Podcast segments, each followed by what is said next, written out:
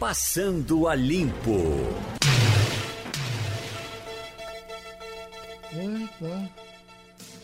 Passando a Limpo hoje, Igor Marcelo, Mirela Martins e o nosso convidado, Igor Sacha.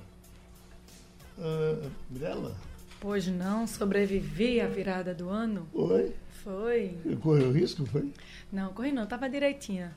Uhum. Tava trabalhando, Hoje a coluna deu aí um, um caldo do que aconteceu não só em Pernambuco como no Brasil, aqui no estado com muitas festas, muitas celebridades, mas sem bafos fortes. Sei. O que eu.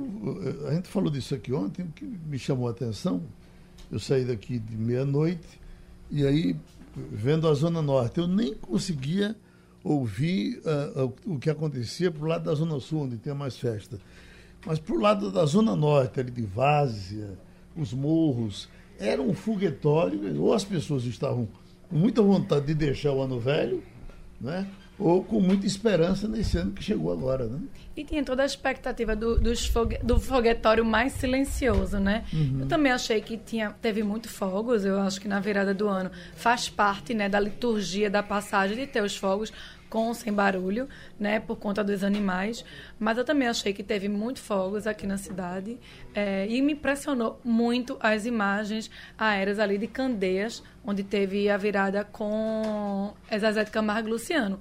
Em contrapartida de Recife, né, que quando teve as imagens da televisão chamando para o Réveillon, eu achei pouca gente. Hum, porque as atrações de, de, de Jabotão foram maiores, né? É, Zezé de Camargo. Zezé de Camargo Luciano, é. eu, por exemplo, tive o pessoal, do, gente de condado, gente do, do, do, estado todo veio ver. Sem né? falar em Anitta, em Paulista, né? Que já foi uhum. o, o, lado oposto. É. Mas a, a, a, população em Anitta também, eu achei. Não, não, achei que realmente Jabotão Jabotão. teve gente. Me chamou Jabotão muita atenção Jabotão. Gente. Agora, uhum. uh, a gente falou do Recife, achei interessante porque é, foi Gabi Amarantos, né? Foi, no Gabi Amarantos. A maior atração foi Gabi Amarantos. Sabe quando foi que eu descobri isso? É uma atração isso? igual a que nós temos aqui. Sabe né? quando foi que eu descobri isso? Eu descobri isso ontem. Uhum. Tinha sido Gabi Amarantos. Porque, uhum. assim, não teve divulgação nenhuma. Divulgação, sinceramente, eu não vi divulgação nenhuma de, de que ia ser, de como ia ser o show, de que ia ter Gabi Amarantos. Eu soube que foi Gabi Amarantos ontem. Ontem à tarde eu fiquei sabendo.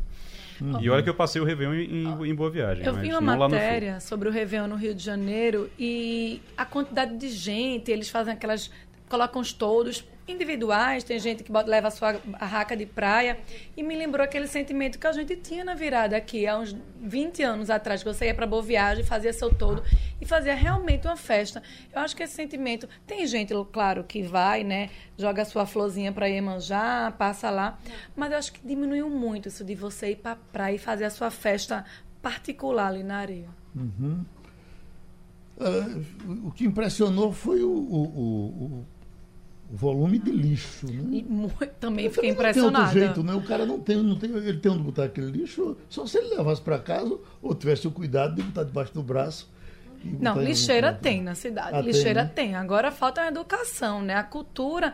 Eu me lembro uma coisa, toda vez que eu penso nisso, eu lembro daquela imagem dos é, japoneses que vieram para a Copa do Mundo e chamava a atenção da gente. A gente fez matéria deles limpando o próprio lixo com um saquinho e deixando tudo em perfeita condição. Por que não assim? A gente tem que tomar sua cerveja em lata ou na sua garrafinha ali e jogar no lixo, no chão. É prático, é, é mais fácil, mas não é o correto. Segura ali, enquanto você vai comprar outra, dá para o ambulante ou procura um lixo, ou então leva alguma coisa de casa e guardar. Agora, jogar no fácil é mais, é mais fácil, lógico, mas não é a cultura correta, né? Olha, faz perto de 40 anos que eu rompo o, o ano na rádio. Assim foi na Rádio Caparibe, na Rádio Clube, na Rádio Olinda, aqui na, na Rádio Jornal. E teve um ano que eu estava no Rio de Janeiro, durante todo esse período, que eu me lembro que passei fora da rádio. E eh, foi naquele ano do acidente do Batomuxo. Sim, lembro. E eu não estava no Batomuxo porque eu não tinha dinheiro. Eu, eu telefonei para João da Condil e disse, João, se eu te pedir um dinheiro emprestado, esse dinheiro demora a chegar? Ele disse, não, chega ainda hoje. Se agora se apresse porque está perto do fim do ano, a gente vai embora. Eu digo, não, pensei que eu não vou pedir, não. Depois já vou começar o ano devendo, eu vou de metrô. E aí eu fui. Quando voltei, eu estava hospedado ali no, no, no Hotel Novo Mundo. E quando eu peguei, 5 horas da manhã, quando eu peguei o jornal, Tava que o Batomuxo tinha afundado e tinha 50 pessoas mortas lá no. Tinha até uma tá atriz da Globo, não era? Yara. Yara Amaral. Isso, é. Yara. E eu, então, eu corri para lá, fui fazer a cobertura da flecha aqui para a rádio, das pessoas que chegavam, que eles pegavam mortas dentro da, daquela parte do mar. Eu achei o Réveillon do Rio de Janeiro incrível, aquela cascata de fogos ali do Hotel Nacional, depois de 15 anos voltar a acontecer. Aquilo é um show assim, de sabe, imagens. Eu vi eh, pessoal dizendo que tinha vaga nos hotéis que davam a visibilidade daquele evento ali, estavam cobrando 15 mil reais na diária. 15 mil. 15 mil. 15 mil para poder ficar assistindo. Para poder ver fogo.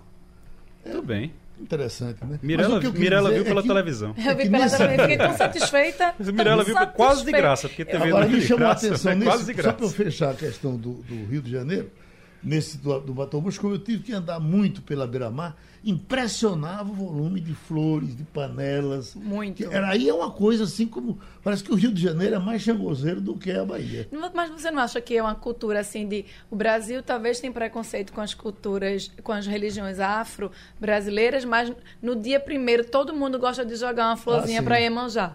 Então todo mundo tem um pouquinho aí de, dessa cultura, mas é, é impressionante.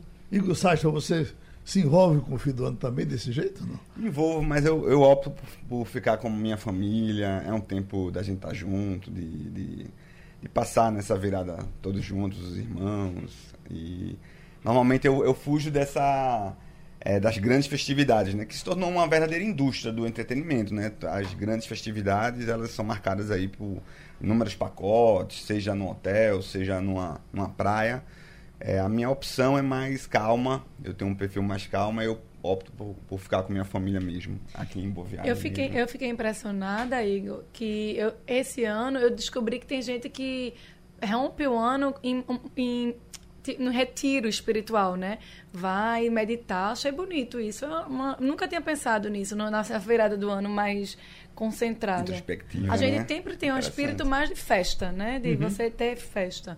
O Natal é mais religioso e o final do ano é mais festeiro. Você sabe que Igor está muito longe de ser o nome da moda no momento, né? Deu Gabriel, deu Miguel. Enzo, deu... Enzo Gabriel. Enzo. É uma mistura que você nem pensa. Mas nós temos hoje a coincidência de ter dois Igors Logo dois. é bom que eu não vou errar, né? Você, a gente não erra. Escute, é, Igor Sacha, vamos entrar nos nossos temas. Uh, dia 31, passou por aqui o presidente do Tribunal de Contas da União, Zé Múcio, nos deu aqui uma entrevista no debate das 11 horas. Por coincidência, ele chegou dizendo: Olha, é a minha primeira entrevista do ano. Eu pensava que ele estava confundindo o ano novo com o dia 31, que era o ano ainda que estávamos vivendo. Ele, mas disse, não, eu não dei nenhuma entrevista durante todo esse tempo no Tribunal de Contas. Estou dando agora. E aqui tivemos uma conversa interessante, quando falou-se da questão da, da possibilidade do, do uh, enxugamento do Estado, do, do, peso do Estado, do peso dos impostos, do que nós temos para pagar para custear todas essas coisas. E me surpreendeu porque ele é favorável a, a uma diminuição do parlamento. Ele acha que o parlamento poderia contribuir com isso. Fazia até uma conta que se você tirasse, me parece que dois para o Estado, nós teríamos uma espécie de um, um Senado de economia. Uhum. Ah, falou da questão do vice. Ele acha que o vice hoje é, é feito, feito peito em homem, não, não serve para coisa nenhuma, porque, na verdade, você poderia substituir esse cargo aí por, pelo presidente da Câmara, pelo presidente do Senado, no caso de presidência, presidente da Assembleia, no caso do Estado, o vice seria dispensável, enfim, uma despesa a menos. Será que um dia nós vamos ter o Brasil com essa consciência de dizer vamos economizar, agora vamos tirar gente também de pontos eh, muito importantes, gente que tem uma estrutura, que tem um, um, um, um entourage para poder segurar, porque quando você tirar o vice-governador, você tira de junto dele talvez uns, uns 20, né? Será que Isso. vamos? É, nós estamos nesse processo de amadurecimento, Geraldo. Eu acredito muito, eu tenho uma visão, alguns amigos até brincam assim, muito otimista, mas nós estamos num processo de, de amadurecimento democrático, né? A nossa Constituição é uma Constituição recente, ela completa esse ano 32 anos de, de Constituição cidadã, e nós estamos nos apropriando é, é, dos ganhos, das conquistas que temos na Constituição e aprendendo a viver democraticamente. Então, quando o presidente do Tribunal de Contas coloca isso, ele é muito assertivo nas suas colocações. Porque, por exemplo, ontem saiu no jornal, lá em São Paulo, eu não sei se é na Avenida Paulista, mas é na Federação do Comércio São Paulo, tem um impo, impostômetro. Uhum. Então, a arrecadação de 2019 ultrapassou ou chegou perto de 3 trilhões de reais. E, normalmente isso tem uma carga muito negativa, como se o imposto fosse o vilão de tudo. Na realidade, não é. Na realidade, é, o, que nós, o problema é como usamos esse recurso. Uhum.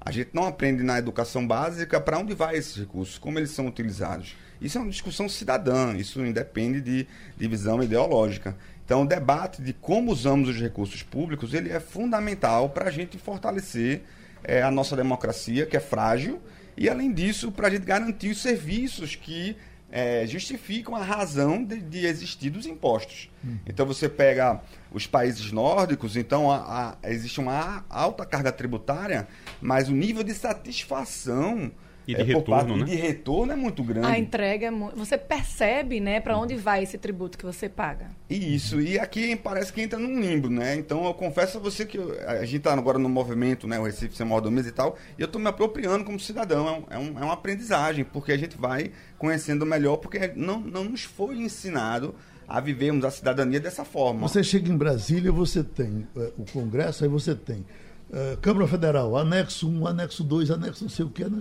o Senado é uma coisa. Você chega aqui, nós temos, a gente não tem dinheiro para nada, nós tínhamos um prédio da Assembleia bonito, histórico, enorme, aí faz outro por trás, o da frente ficou. Uh, uh, museu. Virou, é museu. Virou museu. E quando foi construído, o presidente da Câmara disse: olha, já fizemos para 100 parlamentares, temos 49 hoje, uhum. mas já fez pensando no futuro para botar 100 parlamentares. Né? E vai por aí. E, agora mesmo, o Cláudio Humberto estava dando, no Jornal do Comércio de hoje, os gastos do Senado com as reformas que cada senador está pedindo para o seu gabinete. O cara, os novos que foram chegando dizendo que iam reformar, estão sim reformando os seus gabinetes, e aí já se gastou mais de um milhão, né? E até a churrasqueira que foi feita no, na casa do presidente do Senado, nós estamos pagando por ela. E para a gente não sobra nada, né? E, e os penduricalhos que a gente nem sabe que existe, né? Porque tem um salário base, que é um salário bom, mas o salário base não é o principal, porque tem tantos auxílios, né? E que você fica pensando, meu Deus, é muito bom ser um, um parlamentar no Brasil por conta desses auxílios que acabam, acabam dobrando o salário de um parlamentar. Auxílio alimentação, é. Mirela, para juiz aqui, o tribunal, uh, o Conselho de Justiça está acompanhando Pernambuco é o que mais paga esse negócio de auxílio, é o mais caro. Diz que tem auxílio de, de, de alimentação de 4 mil e poucos 700, reais. Isso. É interessante, é, é, interessante porque a gente não vê. Gente, é um absurdo, realmente. Agora a gente não vê uma repercussão na sociedade ainda, pelo menos não em volume. Sim é, negativa em relação a isso. Você viu, por exemplo, agora. O nosso Igor aqui tá para fazer isso. Né? É, a gente para provocar isso, pelo tentar provocar isso, pelo menos, porque a gente viu agora há pouco o reajuste que foi dado aos vereadores. Os vereadores aqui do Recife têm um salário já bem considerável é, em relação ao restante do Brasil. Se você for ver o, o restante do Brasil, os vereadores do Recife têm um salário muito bom em relação ao, aos outros vereadores, às outras câmaras é, Brasil afora, de capitais inclusive. Agora, se você é, pega a repercussão que teve isso, você viu uma repercussão ali nas redes sociais, você viu reclamação de um grupo, de outro, tudo, mas realmente mobilização popular não há. Eu, eu tenho a impressão, às vezes, que a gente, a gente deixou a monarquia, mas a monarquia não deixou, não nos deixou, uhum. porque a gente continua achando normal que pessoas que estão no poder tenham certos privilégios privilégios. O problema é que antes você tinha uma família real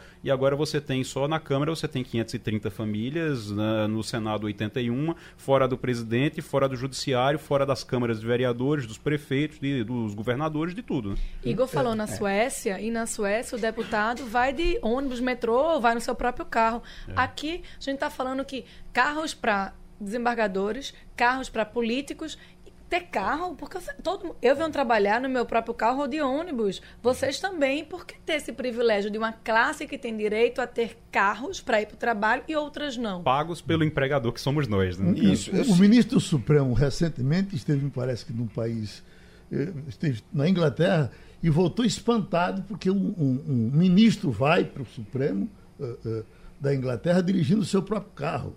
Né? Isso. Vai, para no cantinho e vem.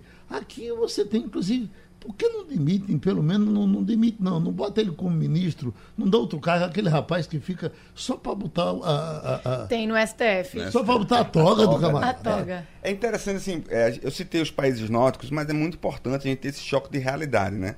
Então, é outra realidade, outra história, cultura, etc. Mas é muito interessante deles é que eles podem pagar tudo que pagamos e não pagam. Então tem uma grande lição para nós como brasileiros que vivemos num país extremamente desigual. E aí, nessa discussão, tomando como referência os países nórdicos, você vai ter assim uma, um princípio é, importantíssimo da, da eficiência do uso do, dos recursos públicos. Né? Então, casos como auxílio alimentação para vereador ou para juiz, quando não há necessidade, é uma afronta, é, uma, é, é um escárnio com a, com a população. Então, no nosso caso, é, iniciamos essa discussão por conta é, da repercussão. Normalmente são do, doses homeopáticas. A gente, a gente, sabe, normalmente no, no final do, é, do ano é, legislativo, lá vem aquele aumento, como aconteceu agora. Eles aumentaram o próprio salário, a gente discute, reclama, né? não estava nem na pauta, né? Não estava nem, na, na pauta, pauta, assim, tem traços. Transparência assim, foi. É, foi meio de surpresa, né? A transparência levou uma facada ali. Foi muito. Tá sangrando até hoje. Aí, resultado, aí a gente começou a discutir o que é que podemos fazer, né? E aí veio essa ideia do projeto de lei de, de iniciativa popular, né? Então, para que a população passa, é, passe a, a estar mais próximo dessas decisões e também saber como, como gastamos esses recursos. Uhum. E assim, quando a gente passou, fizemos um pedido de informação e fomos é, esmiuçar, é coisa absurda, gente. Por exemplo, é, é judiciário. Se você vai para o mundo corporativo é, para cumprir a função que aquele emprega, o, é, o funcionário está desenvolvendo, normalmente uma empresa lá é, disponibiliza um carro, mas é para cumprir a função. E normalmente o, o veículo do juiz ou do desembargador é para levá-lo da casa para o trabalho, gente. Uhum. Então não é para não é para cumprimento da função. Se fosse para ele ir para o interior, ele deveria ir no departamento responsável solicitar o veículo. Uhum. Eu sou funcionário público. Eu sou professor de geografia lá do, do, Instituto Federal e quando eu tenho alguma atividade técnica, algum trabalho a fazer, eu reservo. E veja a disponibilidade. Não há um carro exclusivo para mim Sim. ou para qualquer, qualquer outro funcionário. Ô, Igor, você... agora isso, isso é ruim, mas já foi pior. Houve um tempo que esse juiz ficava ali e esse carro voltava para casa dele para ficar transportando filho para a escola, mulher para isso, não sei quem para aquilo. Aí caiu-se em cima e hoje o, o, o, juiz anda com certo cuidado, porque quando isso é visto é denunciado. Mas precisa de muito mais. No, na minha uh, tempo de mais jovem, eu passei anos e anos aí pela rua, toda passeata que tinha, a gente participava, eh, em cima de eh, mordomia de vereadores, mordomia de deputados e tal. Mas eu quero te dizer que eu terminei cansando de ir, porque muito camarada que estava comigo ali naquela passeata, no ano seguinte se candidatava a vereador ou a deputado, ia ser deputado ou vereador, defendendo as mesmas mordomias que aqueles que estavam lá defendiam. Aí eu desanimei. Torço muito para que você dê certo e fico aqui batendo palma para os seus para os seus eventos. O que é isso, Geraldo? A gente está fazendo um papel de cidadão. É, a minha geração, só abrindo parênteses aqui, eu tenho amigos, assim, eu venho de classe média, mas assim, eu tenho amigos no mundo todo hoje praticamente. E a razão de muitos deles saírem é porque desistiram do, do do país. Então, eu fiz uma escolha de, de permanecer no, no, país e usar essa energia. Não quero julgar ou atribuir nenhum, nenhum juízo de valor, cada um sabe das suas escolhas, mas precisamos unir forças e energia para mudar, para transformar a nossa, a nossa nação. Uhum. Isso é expressão de, de patriotismo, isso é expressão é cidadã cívica. A França é o que é, a Itália é o que é, porque cidadãos, gente anônima, comum. Cidadão ativo, né? É, Quer cidadão participativo, isso. foi lá e lutou, cobrou e, e tá aí. A mas, Suécia é o que é por conta disso. Mas não falta isso na nossa cultura, talvez até na, na, educação básica, de você dizer, olha, você é voz, você tem que participar, tem que ser ativo. Eu sinto isso, assim, eu não vejo um jovem de 15, 16 tão engajado nessa mudança, sabe? É muito fácil a gente estar tá aqui falando, mas realmente, ativamente, o que é que a gente pode fazer? Você você está fazendo a sua parte, né? Está criando esse movimento, trazendo essa reflexão. E vale salientar um ponto assim, que o portal da transparência, desde que surgiu, já melhorou muito a gente visualizar, perceber essas diferenças. O Congresso hoje já tem alguns parlamentares que defendem isso, defendem isso. e praticam isso. Álvaro Dias, né? Álvaro Dias, Ricuf. Esse, esse, esse Ricuf é impressionante o que ele rejeita de coisas que dão. Ele, ele é, é, Brasília, não é? Regufe. É Regufe, né? Regufe, um. Parece que é senador, é senador por Brasília. Álvaro Dias não tem um é. projeto que é para diminuir a quantidade. De redução de Isso, parlamento. parlamento. O Partido Novo, o Partido Novo tem, tem essa, essa, essa concepção. Enfim, é, as coisas tendem a melhorar. A, a, a, a gente já teve situação muito mais casca grossa e com parlamentares que a gente até acreditava muito neles. Né? Então vamos ver agora se vai renovando, as pessoas vão chegando com cabeça nova. Tem alguns cabeças novas aí que aqui e ali se divulga a reação deles. Tem, tem. Assim, a, as expressões existem. É, o que nós acreditamos muito é que uma mudança estrutural como essa, ela vai, ela vai acontecer de fora para dentro. Uhum. Nenhuma mudança como essa acontece de dentro dos parlamentares, no caso ele está focando no legislativo, para fora. É, é, há a necessidade dessa mobilização popular, mostrando a, essa demanda para eles atenderem. Né? Isso a, a, gente já teve aqui, você citou no caso de juízes com carro, mas aqui a Câmara de Vereadores tinha motorista tinha, e tinha o carro é, disponível. Não tem mais, não? Não tem mais. Ele agora é, outro, é outra estrutura que é de aluguel de carro, que também é outro tema também para ser discutido. Que é uma coisa simulada, né? Você, o cara está dissimulado, está tá ali e você não não sabe que o carro é, é existe né? uma frota de carros hoje alugada na Câmara que é o que é da, da muito pano para manga para ser discutido. Tem uma frota, tem uma frota alugada. É, uhum. eles alugam, no caso, tem um recurso específico para isso, etc. Que hoje você tem a possibilidade, por exemplo, de utilizar Uber. Você usa Uber, você usa 99, você utiliza o, o aplicativos que você pode fazer. Agora, é, é, lógico que você vai utilizar os carros como todo mundo utiliza, como todo mundo. Não sei. Eu acho interessante porque vereador, é, a frase que o vereador mais gosta de falar sobre si é que é o político mais próximo da população. Agora, na hora de, de trabalhar, tem que ter um carro só para ele, na hora de. de ele mora na pra... macaxeira quando se elege. Ele Aí mora... se muda logo para Boa Viagem. É, pois é. Então, assim, eu acho, eu acho bem interessante porque o discurso de político mais próximo da população fica só realmente no discurso e no ano eleitoral, sabe? Então. É. Olha, nós estamos com o meteorologista da APAC, Roberto Pereira. Falando um pouco dessas chuvas que nós estamos recebendo aí no ano novo, o verão está. É, é, é, é, o tempo do momento. Tivemos, por exemplo, a informação de uma chuva em Patos, na Paraíba, que foi chuva de estragar a cidade. Na Bahia, diz que até pedra choveu. Chuva de pedra, a gente chamava isso no interior, né? que é chuva de granizo. Né? Bom, estamos numa temporada de chuvas, vamos, podemos ter chuvas grandes aqui no Recife também, doutor Roberto? Bom dia, Geraldo Pérez, bom dia aos ouvintes da Rádio Jornal aí do programa Passando a Limpo. Bem, a gente está dentro do que a gente chama estação chuvosa do sertão, né? Uhum. O estado de Pernambuco, ele tem praticamente duas estações chuvosas.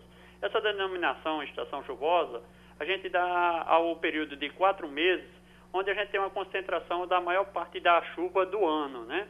Então, por exemplo, no sertão, essa estação chuvosa ela começa agora em janeiro e ela se estende até abril. Já a estação chuvosa do Agreste, Zona da Mata e região metropolitana, ela tem sua concentração a partir de abril e se estende até julho. Uhum. Então aí é onde se tem mais ou menos 60 a 70% da chuva do ano, né? Uhum. Então o sertão, essa época é comum você ter essas chuvas, principalmente com pancadas fortes, né? Em algum, eh, principalmente tarde e noite Tá? É, aqui no estado a gente já verificou chuvas um pouco mais intensas em Petrolina. É, ela, ela também pode acontecer na pré-estação chuvosa, que seria o caso de dezembro, teve precipitação de quase 100 milímetros para aquela região. Então, quer dizer, você tem possibilidade de chuva. Já no Agreste, Zona da Mata região metropolitana, o litoral principalmente, existe a possibilidade nessa época de ter algumas chuvas. Mas é uma época de temperaturas elevadas e é aquelas chuvas mais concentradas um pouco no final da tarde ou na madrugada, né? E durante o dia fica uma nebulosidade variável, o que permite aí para os turistas que vêm aqui ao nosso litoral que possam aproveitar as praias aqui do, da região. Mirela Martins? Bom dia, Roberto. A gente está sentindo esse calor bem forte aqui nesse início de verão. Eu queria saber a previsão. O calor vai ser moderado, igual aos outros anos? Vai ser um verão mais quente ou vai ser um verão mais ameno? Olha, a possibilidade, em função do, das previsões climáticas, é que é, o trimestre, janeiro, fevereiro e março, as chuvas, principalmente aqui na faixa leste do estado, ou seja, do Agreste, Zona da Mata e Litoral, é que as temperaturas sejam um pouco é, amenas, né? Elas sejam mais próximas do que a gente chama os valores normalmente acontecem nessa época. Mas isso não descarta um dia ou outro com uma temperatura muito elevada, né? Já que a gente está exatamente no auge da estação do verão e o que a gente chama de pré-estação chuvosa, quando você tem a, a, é, atmosfera se preparando para você ter o período chuvoso. Então, isso faz com que você tenha dias com insolação alta, né? Então, um ou outro dia pode ter uma insolação maior, ou seja, ausência de nuvens. Então, isso, o sol está incidindo diretamente aqui sobre o continente, sobre o hemisfério sul, o que favorece o, a, essas temperaturas muito elevadas em dias de céu aberto, né? Mas devido às previsões indicarem que você vai ter muita nebulosidade aqui na então, se espera que na maioria dos dias você tenha uma temperatura um tempo mais abafado, isso não vai impedir a sensação térmica muitas vezes pode ser até mais elevada do que uma temperatura alta, né? Porque fica aquele você transpirando muito, mas a possibilidade é que as temperaturas ficam aí dentro da normalidade. A, a gente vai hoje, se você for pelo Agreste, você já vai sentindo que a vegetação está toda sequinha, acontece isso até Garanhuns, até Caruaru, Pesqueira, por ali. E lá para o sertão ainda está um pouco mais verde. Eu lhe pergunto, nos registros históricos, Chove mais no sertão do que no agreste? Na realidade, o, o, problema maior, eu acho que foi é, a gente está saindo de um período de mais de sete anos de chuva, sem chuvas dentro da normalidade, né? Uhum. Então, ano passado, por exemplo, a gente teve, principalmente no sertão, chuvas que ficaram entre o normal e um pouco acima. E o sertão, ele tem a vantagem de ele possi ter possibilidade de guardar mais água do que no agreste. E o agreste, exatamente em função da sua declividade, ele tem a possibilidade de é, não segurar tanta água na região. Então, isso faz com que o solo seque mais rápido e a vegetação sofra mais, né? Uhum. Porque a precipitação é um pouco mais elevada, não é um valor muito, é, assim, diferente do sertão, né? Mas é em torno de, no ano, em termos, falando de ano, é em torno de 100 milímetros a mais, a 200 milímetros né? já que o, o, agreste, por exemplo, ele tem uma precipitação média anual em torno de 800 milímetros. Já no, no sertão, a média é de 500 a 600 milímetros. Então, é bem mais baixa do sertão, mas a, o sertão tem essa capacidade de ter grandes açudes que faz com que favoreça o acumula, a, a, acumular água e aí você consegue é, passar um período maior com, quando, quando tem anos normais, né, como foi o ano passado, e acumular mais água e segurar durante mais tempo. Então, qualquer, e como eu falei no início, já começou as chuvas no que a gente chama pré-estação chuvosa, então já teve algumas chuvas em dezembro que fez com que a caatinga se recuperasse. Então, isso é uma coisa também da vegetação, do, da nossa característica da vegetação do sertão, que ela se recupera muito rápida, depois de uma pequena chuva ela já se recupera, dois, três dias ela está recuperada. O nosso agradecimento ao Roberto Pereira, meteorologista da APAC, que contribuiu aqui com o Passando a Limpo. Estão nos pedindo aqui, porque muita gente está uh, eh, partindo para as férias, e uh, acho que foi o Algo que estava pesquisando. Qual foi uh, a melhor viagem da sua vida? Vamos rapidinho aqui. A, me a melhor viagem da sua vida, Igor A melhor viagem em Fernando Noronha. Fernando Noronha? Fernando Noronha. Fernando Noronha. É, é o concurso, assim, um negócio impressionante. Fernando Noronha, agora Fernando Noronha é caro, né? É, caríssimo, é caríssimo. Caro, é muito caro. Por exemplo, o Chile, não é? Caríssimo, dependendo, assim, tem para tudo, né? Depende, tem preço para tudo, mas é, é, um destino né? caro, é um destino é. caro. Só em chegar você tem que pagar a taxa ambiental, né? Que é um valor acima de 70 reais por dia.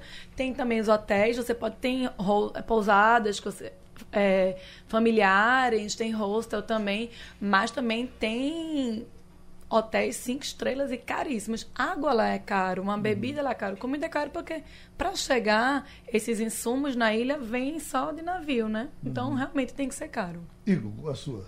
É Paris. Paris? França. Foi? Paris. Lua de mel. A sua?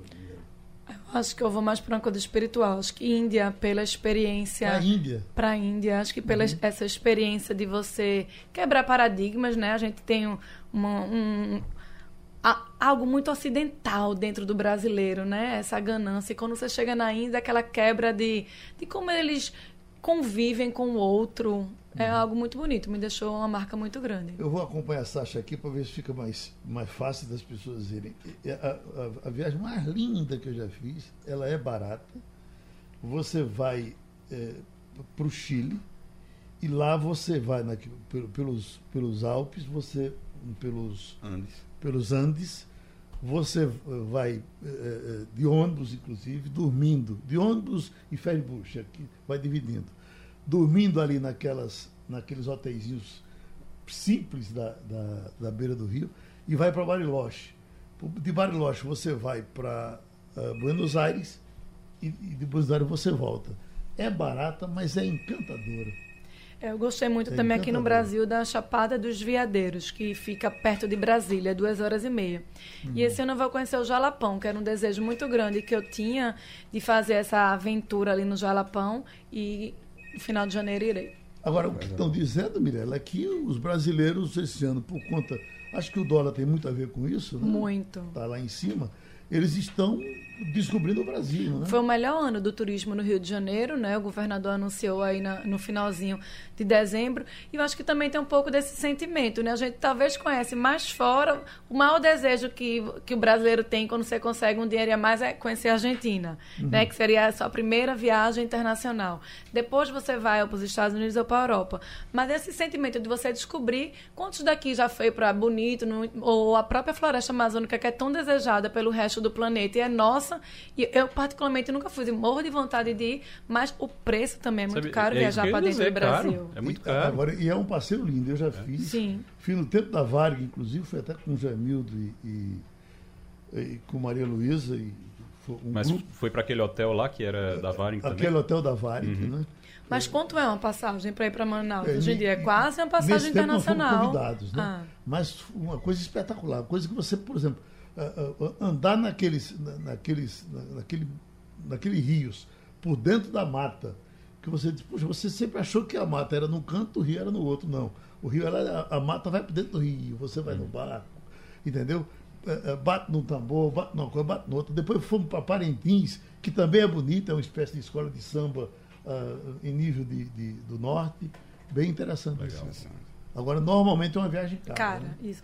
Eu, uhum. queria, eu quis fazer, eu fiz uma pesquisa para Bonito, que é justamente no Mato, Mato Grosso, é, Mato Grosso do Sul. Dizem que é maravilhoso isso. Mas né? a passagem era uma fortuna. Era, era você pegando uma passagem para ir para Fort Lauderdale ou para Portugal, aqui em Lisboa, era mais barata do que você ir. É, eu tenho um problema toda vez que eu vou, que eu estou de férias, que eu tenho a oportunidade de viajar, eu tenho um problema porque às vezes eu faço uma pesquisa, Fernando Noronha, ou eu faço uma pesquisa só, vai custar X. Aí eu penso, rapaz, ia custar valor, a mesma né? coisa para eu ir para a Europa. Então, paciência. Outro dia eu vou, tá aqui perto, é. outro dia você vai, aí você vai deixando para você vai deixando para depois, vai deixando para depois e realmente a gente precisa conhecer mais o Brasil. E eu acho que também infraestrutura, né? Quando você viaja, você quer um mínimo de infraestrutura. Em um é. lugar que aqui, Exatamente. lá no interior, com segurança, né? Segurança. Me impressiona como é que as pessoas vão para o Rio de Janeiro. Na verdade, a, a, violência do Rio de Janeiro ela é localizada. Ela é localizada. Ela está é. lá no trecho que as pessoas já no sabem. No trecho turístico, vão, né? Mas, na parte turística não é tanto, não. Puxa vida,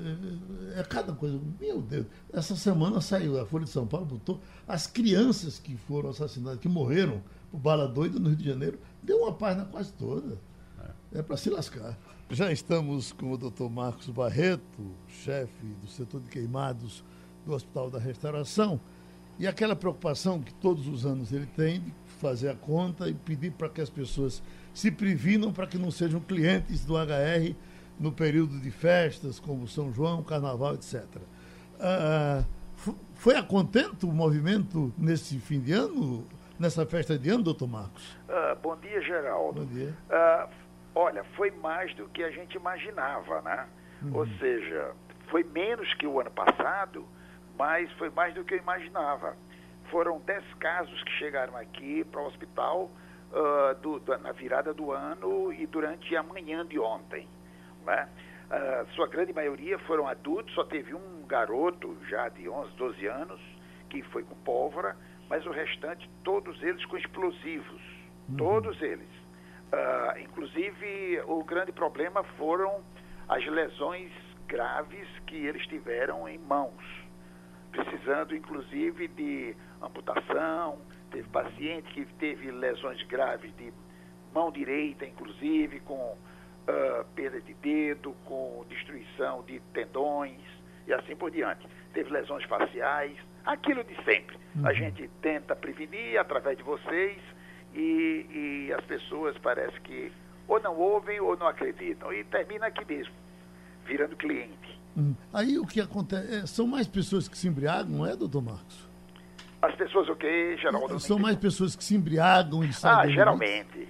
Geralmente. Ou seja, é uma coisa que acontece geralmente na virada do ano. Então o que, que acontece? As pessoas já começaram desde a parte da tarde, final de tarde, início de noite, a beber, ingerir bebida alcoólica. Tanto que eu não tive nem uma lesão em paciente do sexo feminino. Ninguém do sexo Todos eles foram homens, variando uh, de, de 16 anos até 69 anos. Uhum. Um senhor de 69 anos, vindo de Xan Grande, uh, que, que teve uma lesão grave na mão, uh, manuseando uma, uma, uma, uma daquelas girândolas né, paciente vindo de Altinho também, com lesão grave nas mãos. Ou seja, paciente vindo aqui do Cabo, também do mesmo jeito. E o restante foi aqui da região metropolitana. Igor Marcel? O senhor falou, doutor, muito bom dia, é, doutor Marcos. O senhor falou de 16 a 69 anos. Ah, o índice de, de acidentes com crianças é menor nesse período? É maior no, no São João, por exemplo? Tem mais criança brincando? Ou nesse período criança se acidenta também?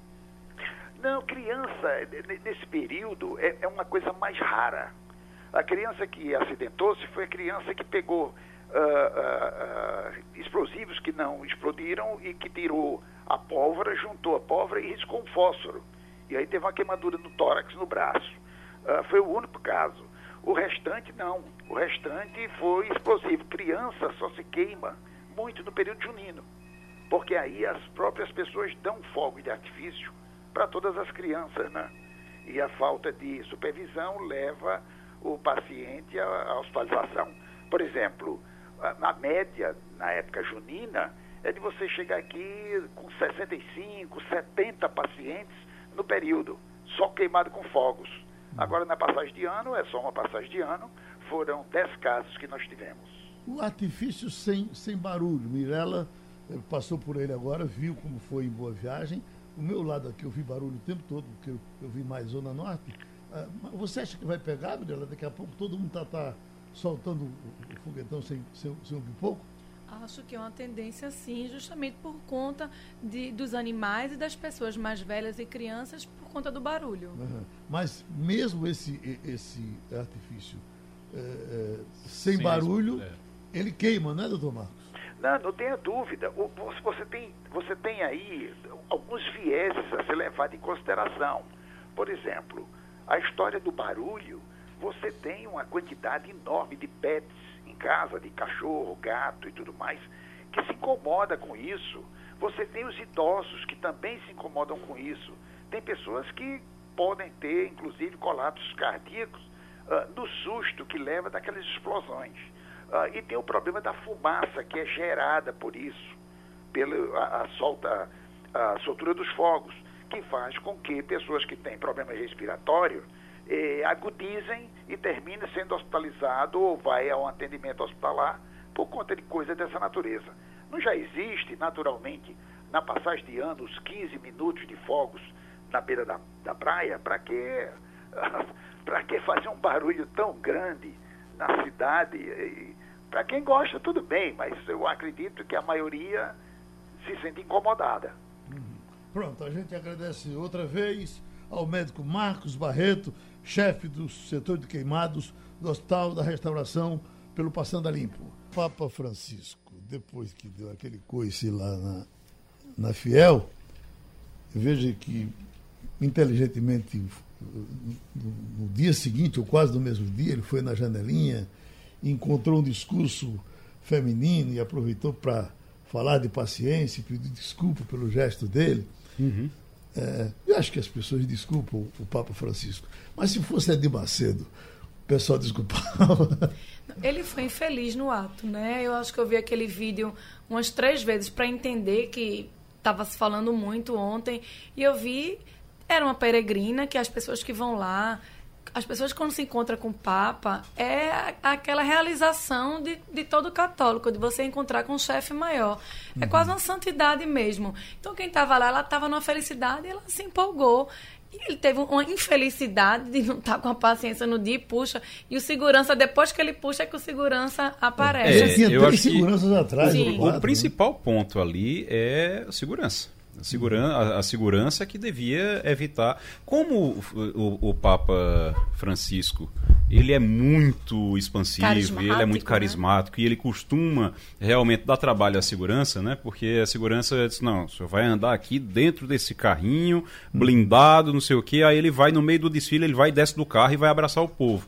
Então ele faz muito isso. Aí a segurança fica mais ali, fica mais relaxada. Talvez uhum. seja isso. Agora, ali era papel da segurança. Vai, segurou, segurou a, a, a mão do Papa, a segurança tem que chegar lá e de forma mais gentil. gentil, possível numa situação dessas, ir lá e, e tirar o Papa da, da situação. O segurança fica olhando, ele vai, ela insiste, e balança e puxa, ele vai dar um tapa nela. Eu tenho a impressão que a partir é. de agora o segurança vão fazer isso, né? Porque eu acho que antes ele pode deixar que eu esse povo aqui eu entendo, né? Pois é. Aí de repente é. acontece um caso Mas daquele. A mensagem dele pedindo o fim da exploração do corpo feminino, eu acho que foi muito válido, independente da atitude que ele teve de infelicidade querendo ou não, o Papa não é. É, é um ser humano. É, isso é errante, né? Infelizmente. o ato dele foi interessante também, porque gente, é, nós não estamos acostumados. As músicas dizem pra gente não se arrepender de nada do que a gente faz. E não, a gente tem que se arrepender. Precisamos refletir. E o ato dele como uma liderança religiosa é extremamente válido no sentido de reconhecer e trazer uma reflexão acerca disso, né? Do, é. do da auto-reflexão que ele fez e o pedido de perdão, e, né? E a carirada dele, quando saiu de junto da mulher também, foi outra coisa interessante. Acho que o Papa não pode ter aquela raiva toda, não. ele só faltou dizer, essa mulher é chata, sai. Agora, você, você vê os comentários nas redes sociais, todo mundo estava repercutindo isso ontem, das pessoas, né? Ele e o argentino, aquela eterna briga que tem brasileiro e argentino. Hum. não, que ninguém sabe quando surgiu. Talvez foi pro futebol que futebol, teve futebol, isso, né? Provocado Mas que é muito engraçado, assim, as respostas das pessoas. Eu sempre desconfiei de um papo argentino, tá vendo? Então... Escute, está começando, uh, Igor Sacha, a temporada de aumento de passagem de ônibus. São Paulo já começa hoje, a passagem vai passar, já passou para 4,40 em São Paulo, Aqui certamente é inevitável, nessa discussão já começou.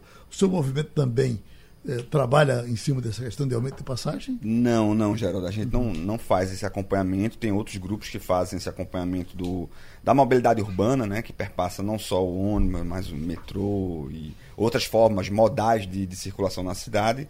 O nosso foco, até porque a gente não, não tem é, tanto braço, a gente focou.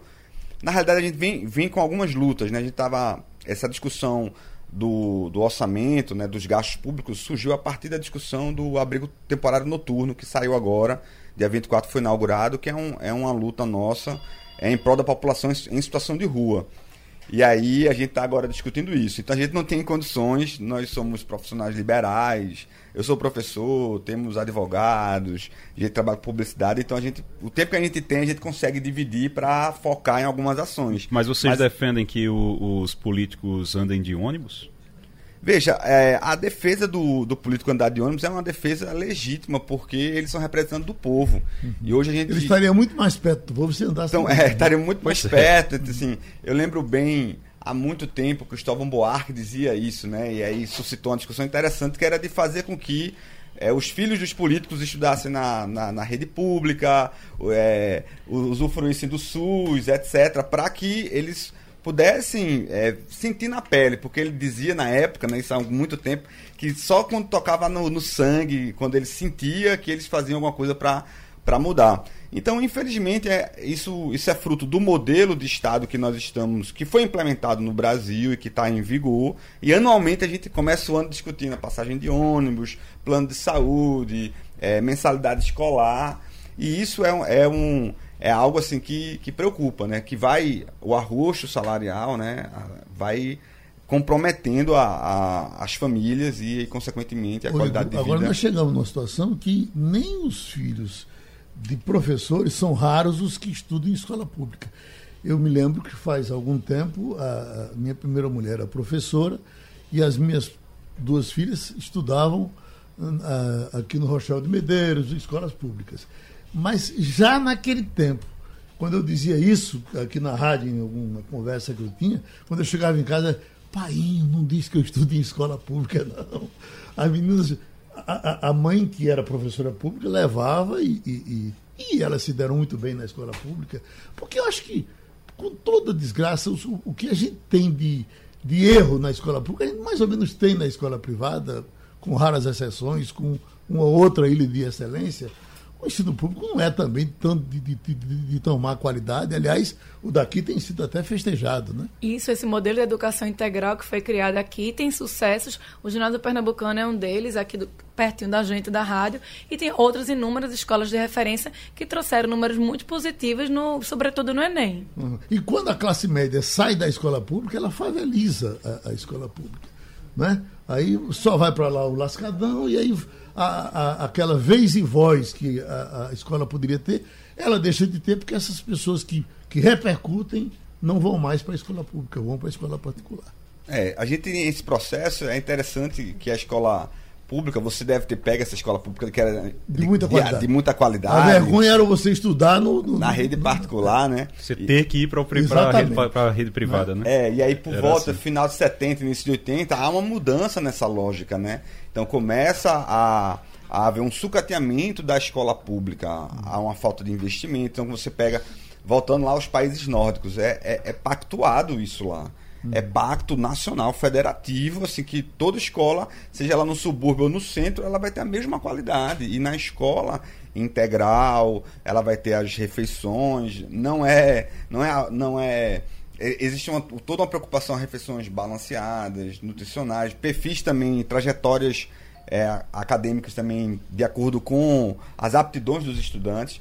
Então precisamos sim voltar para essa discussão e pactuar para que todos, seja de baixa renda ou, ou, ou de, é, de alta renda, possam acessar uma escola de altíssima qualidade. Isso é princípio até é princípio equitativo de uma sociedade que garante as mesmas oportunidades para todos. Essa manchete aqui: nenhum dos 7.766 servidores expulsos desde 2003 e nenhum saiu por mau desempenho.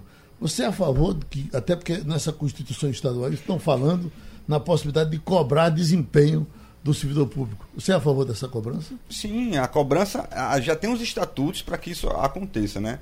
Eu, no caso, eu sou servidor público federal, então nós temos a, a ouvidoria, a, pro, a ouvidoria lá dentro, temos a procuradoria que recebe os, os, os atos, né? Vamos dizer assim, administrativos dos servidores e há, há todo um processo e que pode levar à exoneração.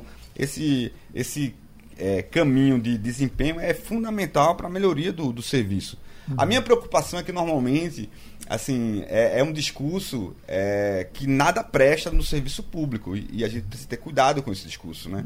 Uhum. Porque existem -se bons profissionais que normalmente é, eles ficam à sombra dos maus profissionais. Você tem departamentos que tem dois, três ou às vezes um que trabalha com a dignidade tão grande que sustenta a, a repartição. Tem os relaxados, mas tem também gente que leva muito a sério. Sim, né? e, e, aí existem os, os, os, órgãos, os departamentos que são responsáveis para, para averiguar essas, essas, esses comportamentos que em qualquer ambiente, seja é. público agora, ou privado. É, agora, explicar para quem está nos ouvindo aí, pode ter alguém dizendo: ah, mas está vendo, expulsaram tanta gente, os funcionários que, de carreira e tudo. 65% dos, desses que foram expulsos, desses 7.766, foram expulsos por corrupção. E 25% foram expulsos, então você tem quase, quase todos, 25%, eh, quando junta, foram expulsos realmente por abandono simplesmente abandonaram o, o trabalho. Eu, eu, eu sou muito a favor dessa, dessa reeducação como todo no serviço público e, sobretudo, eu sou a favor desse, dessa mudança, sim, porque a gente vamos fazer um paralelo do, da iniciativa privada e do público. Se você não tem um desempenho bom, você é chamado a atenção. Uhum. Se você se não melhorou, você vai ser advertido e aí você vai ser demitido. Por que isso não acontecer? Você falou aí, eu também concordo que te, existe excelentes servidores, eu conheço vários em todas as esferas, tanto da esfera do judiciário como da esfera médica, do próprio legislativo, sim. A gente não pode dizer que todo político é ruim, é errado. Existem nomes super atuantes, né? a gente sabe aqui quem são.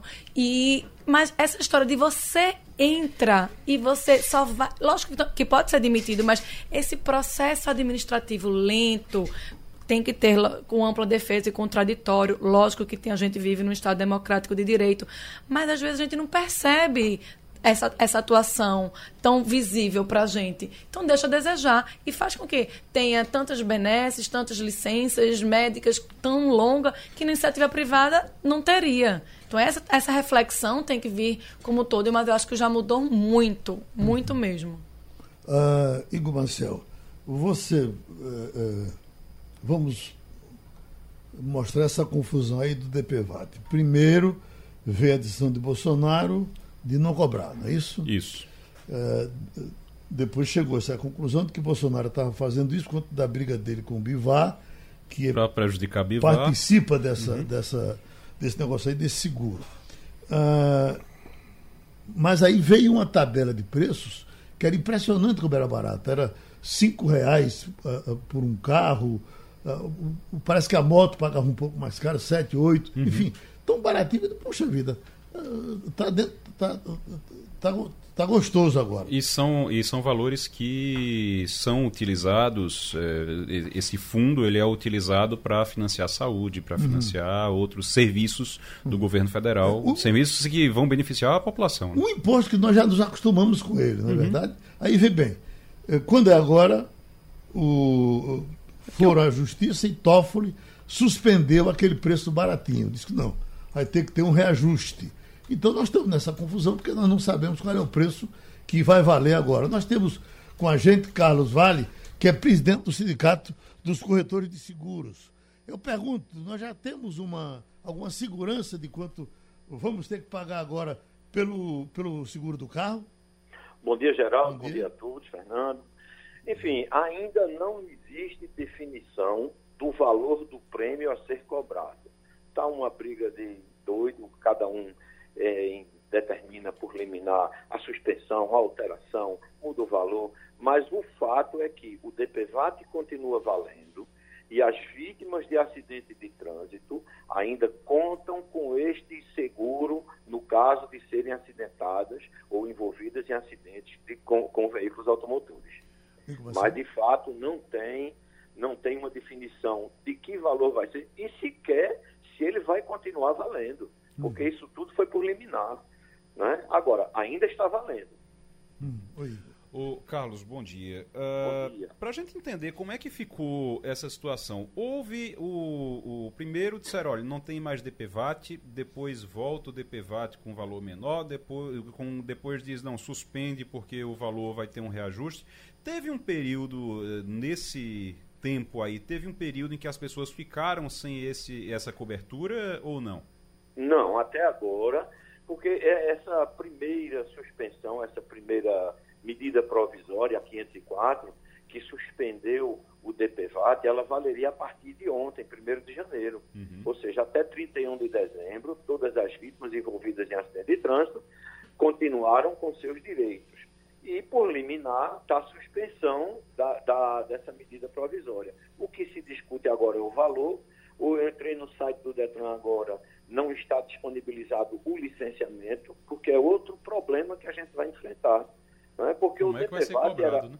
É, como vai ser cobrado, que valor vai ser cobrado e se o Detran vai cobrar. Porque tem que emitir o, o formulário para ser preenchido e tinha um campo para o DPVAT.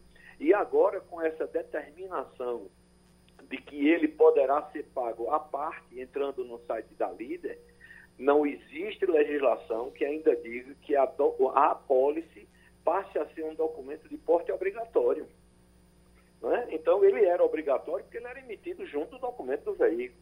Então eu tinha que apresentar o documento do veículo. Mas agora que ele é pago à parte, não sei até quem inventou isso, que controle deverá ter para manter a arrecadação, porque 45% do que se arrecadava do DPVAT ia direto para o Fundo Nacional de Saúde. E a alegação de que havia desvios, realmente havia desvios em todo, no INSS, no DPVAT, em todo havia desvios. Né? Tinha gente que caía de árvore, entrava no hospital dizendo que foi atropelado por um veículo que não anotou as placas e ela tinha o direito, ou jogando bola, ou acidentes domésticos, sempre acontecia isso. Mas o fato é que a líder, sob é, intervenção, né, sob essa, é, esse olhar todo, ainda tem 5 bilhões e 800 milhões em caixa. Por isso que resolveram dar continuidade com o valor mínimo para suportar, porque esse dinheiro é suficiente para suportar os sinistros que poderão acontecer no ano de 2020. Né? Mas, enfim, está lá 5 bilhões e 800 milhões em caixa na líder e não tem nenhuma decisão ainda. Mas o importante para a população é que ela continua sendo amparada pelo seguro DPVAT. Pronto, a gente agradece Carlos Vale, presidente do Sindicato dos Corretores de Seguro, passou aqui pelo Passando a Limpo. Ô Mirella, tá uma polêmica, você veja o que é, né, rapaz?